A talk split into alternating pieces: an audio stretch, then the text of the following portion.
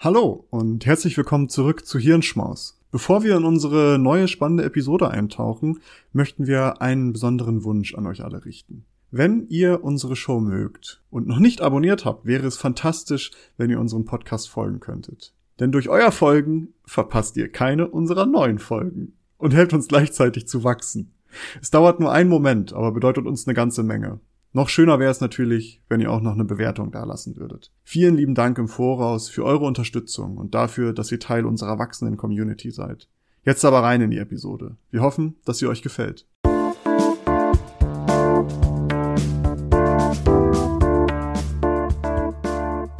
Hallo und herzlich willkommen zu einem neuen Lunch Break. Letzte Woche gab es mal wieder eine vollständige Folge. In dieser Woche haben wir wieder eine kleine knackige Lunch Break Folge für zwischendurch für euch vorbereitet. Beziehungsweise wir ist dabei übertrieben. Die Vorbereitung lag natürlich, wie es in letzter Zeit fast immer der Fall ist, bei Maurice.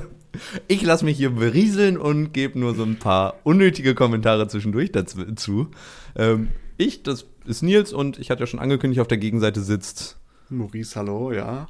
Genau. Und damit Und, will ich das äh, Wort doch direkt übergeben. Ja. In, in Wirklichkeit, was alle nicht wissen, ich äh, wohne eigentlich in einem Käfig bei Nils unten im Keller und äh, er zwingt mich dazu. Ruhig. er zwingt mich dazu, diese Episoden vorzubereiten. Aber ich möchte tatsächlich über etwas reden, was so an unsere letzte vollständige Episode ansch anschließt, so ein bisschen. Da haben wir ja mal wieder über Daten oder über Datenspeicherung im genauen, äh, im expliziten geredet und wie sich das entwickelt und was für Grenzen es da gibt und wie wir in Zukunft Daten speichern könnten. Äh, für alle, die es noch nicht gehört haben, hört da gerne rein. Heute Sehr möchte ich äh, auch über Daten sprechen, aber ähm, nochmal ein anderer Aspekt.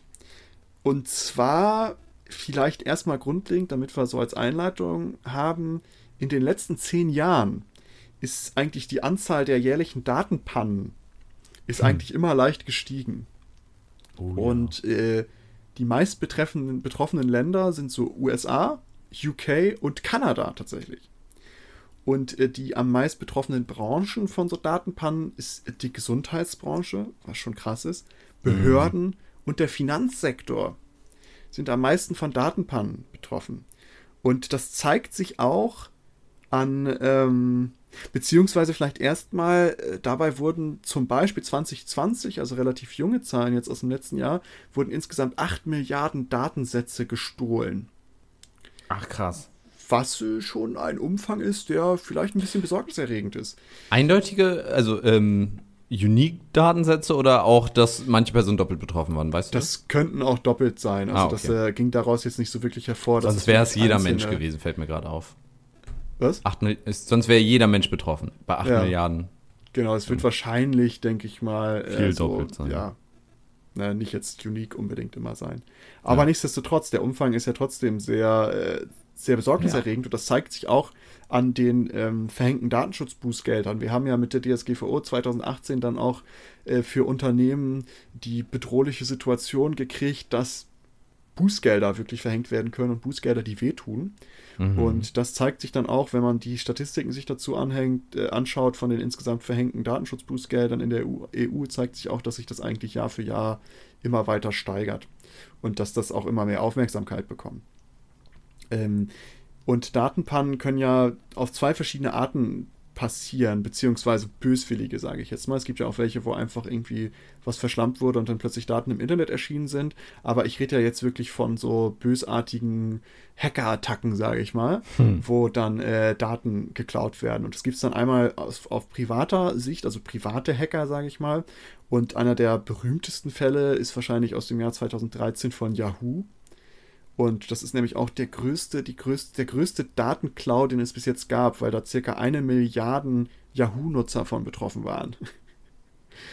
ähm, das ist auch so eine aussterbende Rasse, glaube ich, so die. ich habe noch eine Yahoo-Adresse aus ganz, ganz anno dazu mal, aber ich habe die nicht 2013 gemacht. Es muss noch ein bisschen danach gewesen sein. Also dies muss bestimmt schon, ah, wobei, keine Ahnung. Aber dazu kommen wir später nochmal, ähm, weil, naja, wir hatten 2013 eine Milliarde, 2014 haben sie direkt nochmal einkassiert und haben nochmal 500 Millionen Daten verloren. Also schon wieder Yahoo, schon wieder 500 Millionen äh, Yahoo-Nutzer betroffen. Und äh, das heißt, Yahoo ist eigentlich das Opfer der zwei größten Datenpannen, die wir so kennen. Scheiße. Und das innerhalb von zwei Jahren. Also, ähm, ja. Das heißt, diese privaten äh, Hacking-Angriffe sind eine Gefahr. Wir hatten es auch letztes Jahr oder dieses Jahr sogar, 2021, haben auch Hacker Zugriff auf Daten von 50 Millionen Facebook-Nutzer bekommen. Ich weiß ja, nicht, ob ihr das mitbekommen habt. Da war das, das aber auch, äh, dass es vielleicht Altdaten sind und nee, durch das Scraping. Scraping-Daten. Äh, dass es durch Scraping entstanden ist. Aber äh, nichtsdestotrotz hat man da irgendwie einen böswilligen Zugriff auf Daten, den Wobei bei Scraping kann man halt wenig gegen tun, wenn man auch ehrlich ist. Ja, das ist genau, da müsst, da müsst ihr als äh, Nutzerinnen und Nutzer einfach dafür sorgen, dass jetzt möglichst wenig Daten im Internet einfach rumliegen, Ja. die man einfach Vielleicht auch kurz abgraben zu kann. Scraping. Was bedeutet das eigentlich? Das ist im Grunde genommen, wenn ihr jetzt ein Profil habt, da habt ihr ein Foto drin, euren Namen und eure Telefonnummer, gibt es Software-Applikationen, die über eure Seite hingehen und all die Informationen daraus kratzen. Darum heißt das Scraping. Die nehmen sich Mhm. euer öffentliches Foto, eure öffentliche Telefonnummer und euren öffentlichen Namen und fügen das dann in eine Datenbank über. So, es gibt dann auch so private Hacker, aber es gibt auch staatliche Hacking-Vorfälle. So wurde zum Beispiel 2014 die Mitarbeiterdaten, also Sozialversicherungsnummern, Gehaltsdaten, E-Mails vom Management oder auch vieles weitere noch, wurden von, ähm, und auch nicht veröffentlichte Filme wurden von Sony Pictures Entertainment gestohlen.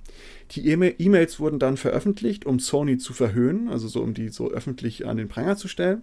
Und man geht davon aus, dass die Hacker äh, von der nordkoreanischen Regierung unterstützt wurden. Der Grund war, dass Sony den Film The Interview, äh, in dem Kim Jong-un parodiert wurde, vertrieben hat. Und da halt der Lizenzgeber war. Ähm, 2018 zum Beispiel wurden auch die Daten von 500 Millionen Kunden vom Marriott Hotel gestohlen. Daten wurden nie veröffentlicht oder ähnliches. Die Theorie dahinter ist, dass die chinesische Regierung Hacker beauftragt hat, um Informationen über Mitglieder der US-Regierung und über US-Unternehmensleitungen zu erhalten. Ähm, ist aber, soweit ich weiß, noch nicht bestätigt. Es gibt aber gute Gründe, das anzunehmen. Äh, also es gibt es auch auf staatlicher Seite. LinkedIn wurde doch auch gehackt. Ist was? LinkedIn wurde doch damals auch gehackt, Es wo sie gibt, dann. es gibt ganz, ganz viele Dinge, die betroffen waren. Äh, MySpace wurde früher gehackt. Ja. Ähm, also es gab ganz, ganz viele Leute. Und was ich jetzt eigentlich, worüber ich eigentlich kurz sprechen möchte, ist, was passiert eigentlich mit den gestohlenen Daten?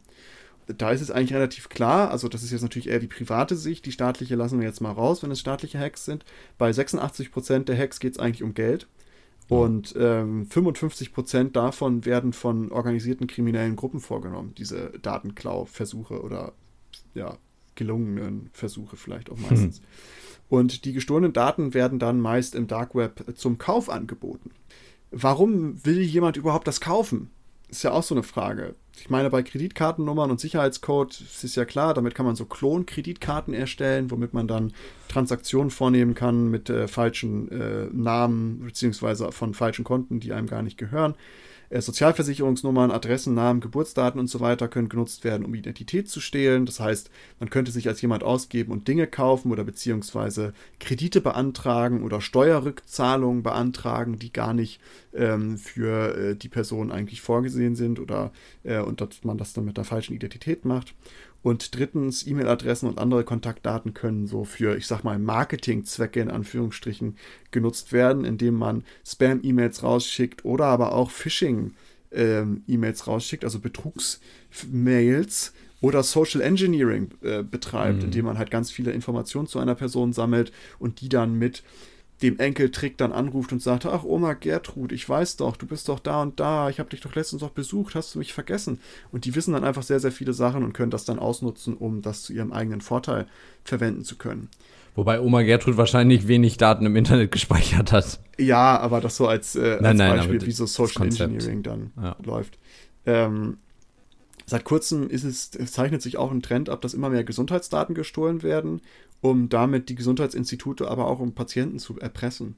Also, dass es dann darum geht, hey, möchtest du, dass deine erektile Dysfunktion offen, offengelegt wird oder dass deine psychische Störung offengelegt wird, was vielleicht einigen Leuten peinlich sein könnte oder was vielleicht auch Nachteile für die Person haben könnte Ja. ähm, wenn du Angststörungen hast und du bist eigentlich ein Drohnenflugpilot, sage ich mal. Also es ist natürlich ein äh, dummes Beispiel, aber äh, damit werden dann halt Patienten oder auch Gesundheitsinstitute erpresst.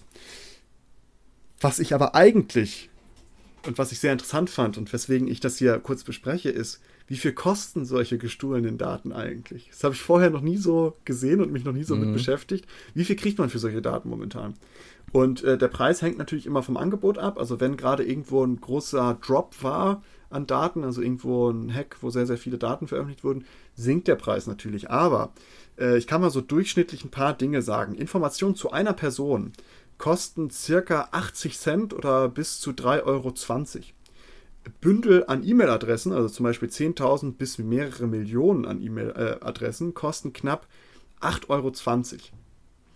Ähm, eine geklonte Mastercard mit PIN kostet 2021, also relativ aktuell, kostet circa 20,50 Euro. Kommt aber bei denen immer auch drauf an. Du kriegst ja auch in günstiger und in teurer. Das hängt immer drauf, davon an, wie alt der Hack ist, wie viel genau. die versprochene Deckung ist. Und also das ist so, ein, so, eine, so eine Preisspanne. Ähm, da gibt es günstige und teure und je nachdem, die funktionieren dann unterschiedlich gut. Genau, das ist, äh, sind hier so auch so Durchschnitte, sage ich mal. Es gibt zum Beispiel bei PayPal-Accounts, sagen die dann, naja, hier ist auf dem PayPal-Account sind äh, mindestens noch 300 Euro drauf. Dann kostet der halt mehr. Und dann sagen die, hier ist noch ein 1000, 1000 Euro drauf. Das heißt, äh, da wird das dann auch wirklich mit, wie du gerade schon gesagt hast, Deckung oder mit, mit Bar oder mit, mit Guthaben, was da noch drauf ist, dann halt verkauft. Aber ja. das sind so die Durchschnittswerte. So eine PIN, Mastercard mit PIN kostet so 20,50 Euro circa. Ein Facebook-Account, der Zugang dazu, kostet bis zu 53 Euro für 30. Was? So ähm, viel für einen scheiß Facebook-Account? Ich habe es auch nicht so richtig gecheckt, warum, aber wahrscheinlich um so, wenn du halt wirklich eine Person komplett durchleuchten kannst und du kommst ja durch so einen Facebook-Account an sehr, sehr viele andere Dinge auch, ne? Naja, das stimmt. Zum Beispiel schon. die Login, wenn, wo die Person sich mit dem Facebook-Account eingeloggt hat. Und dann kannst du dich da überall einloggen. Genau, richtig. Und dann kannst du ja über ganz, ganz viele verschiedene ähm, ja, Punkte halt nochmal mhm. weitergehen. Also darum ist es vielleicht schon, schon verständlich. Ähm, 50 PayPal-Accounts in so einem Bundle kosten circa 165 Euro oder 164 Euro. Ist dann aber auch da immer davon abhängig, was für PayPal-Accounts das sind. Ich habe euch mal so eine ähm, Liste verlinkt. Es gibt nämlich Leute, die haben das untersucht und ausgewertet und die haben eine ewig lange Liste erstellt, mit wie viel kosten bestimmte Datensätze. Und da kann man sich das mal genau angucken. Das wollte ich mal so als, als Beispiel bringen. Ähm, um jetzt aber mal drauf zuzukommen, wie weiß ich überhaupt, ob ich betroffen bin?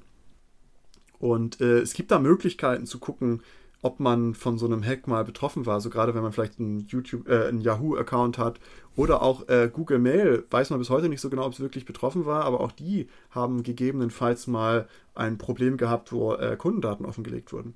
Und ja. es gibt Webseiten, bei denen man seine E-Mail-Adresse oder Telefonnummer oder Domain-Adresse oder was auch immer kann man da eingeben und die durchsuchen halt bekannte Datenbestände von Hacks, die halt ehemals passiert sind.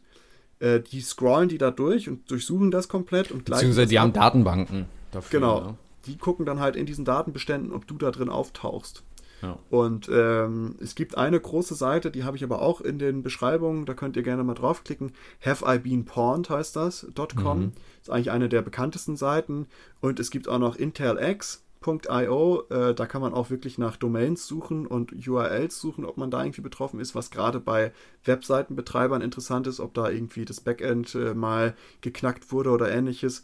Ähm, da würde ich äh, euch allen empfehlen, guckt da mal rein. Es gibt auch bei für Facebook, also für, diese, für diesen Facebook-Fall, den ich da angesprochen hatte, darum habe ich ihn noch angesprochen, gibt es auch eine Datenbank, die habe ich euch auch verlinkt.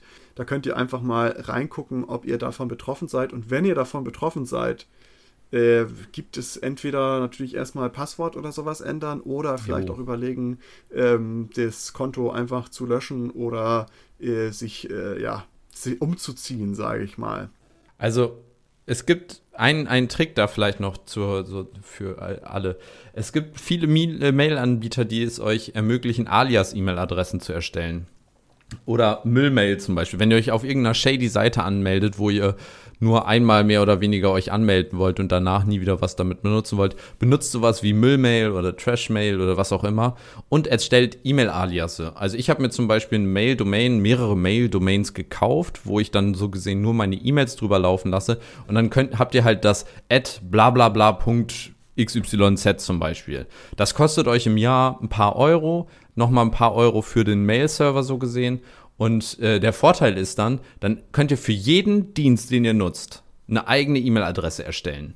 Und der Vorteil ist dann, wenn die euch hacken, dann haben die zwar diese E-Mail- und Passwortkombination, aber die funktioniert ja nur für diese Webseite. Und wenn ihr dann auch noch euer Passwort jeweils individuell verwendet, dann seid ihr relativ safe. Und sobald ihr da auf diese E-Mail-Adresse Spam bekommt, dann blockiert ihr die, dann löscht ihr die E-Mail-Adresse und erstellt einfach eine neue dann so gesehen. Und damit könnt ihr halt maximale Sicherheit. Ist ein bisschen mehr Aufwand, aber ähm, ich persönlich äh, fahre damit ganz gut bisher. Das ist doch eine schöne, schöne Abschlussempfehlung. In diesem Sinne würde ich auch äh, diesen Lunchbreak hier schließen. Checkt euch gerne mal ab, ob ihr irgendwie betroffen seid. Ich dachte, es wäre mal interessant, mal darüber zu sprechen, wie viel kosten das solche Daten überhaupt und warum machen das überhaupt Leute. Und äh, in diesem Sinne würde ich sagen, bleibt sicher, lasst euch nicht, äh, lasst euch nicht fischen und äh, bis zum nächsten Male. Genau, und schreibt uns bei Twitter oder Instagram, ob ihr betroffen wart oder nicht. Würde ja, mich mal interessieren. das würde uns auch sehr interessieren, das stimmt. Schau. In diesem Sinne, ciao, ciao. Danke, dass ihr diese Episode komplett gehört habt. Solltet ihr uns hier noch nicht folgen, würden wir uns sehr freuen, wenn ihr unseren Podcast abonniert und bewertet. Wir stecken viel Arbeit in dieses Projekt und freuen uns über jedes Feedback. Folgt uns gerne auch auf Instagram und oder Twitter, wenn ihr absolut nichts mehr verpassen wollt. Links dazu findet ihr in der Episodenbeschreibung. Danke für den Support, hoffentlich bis zum nächsten Mal.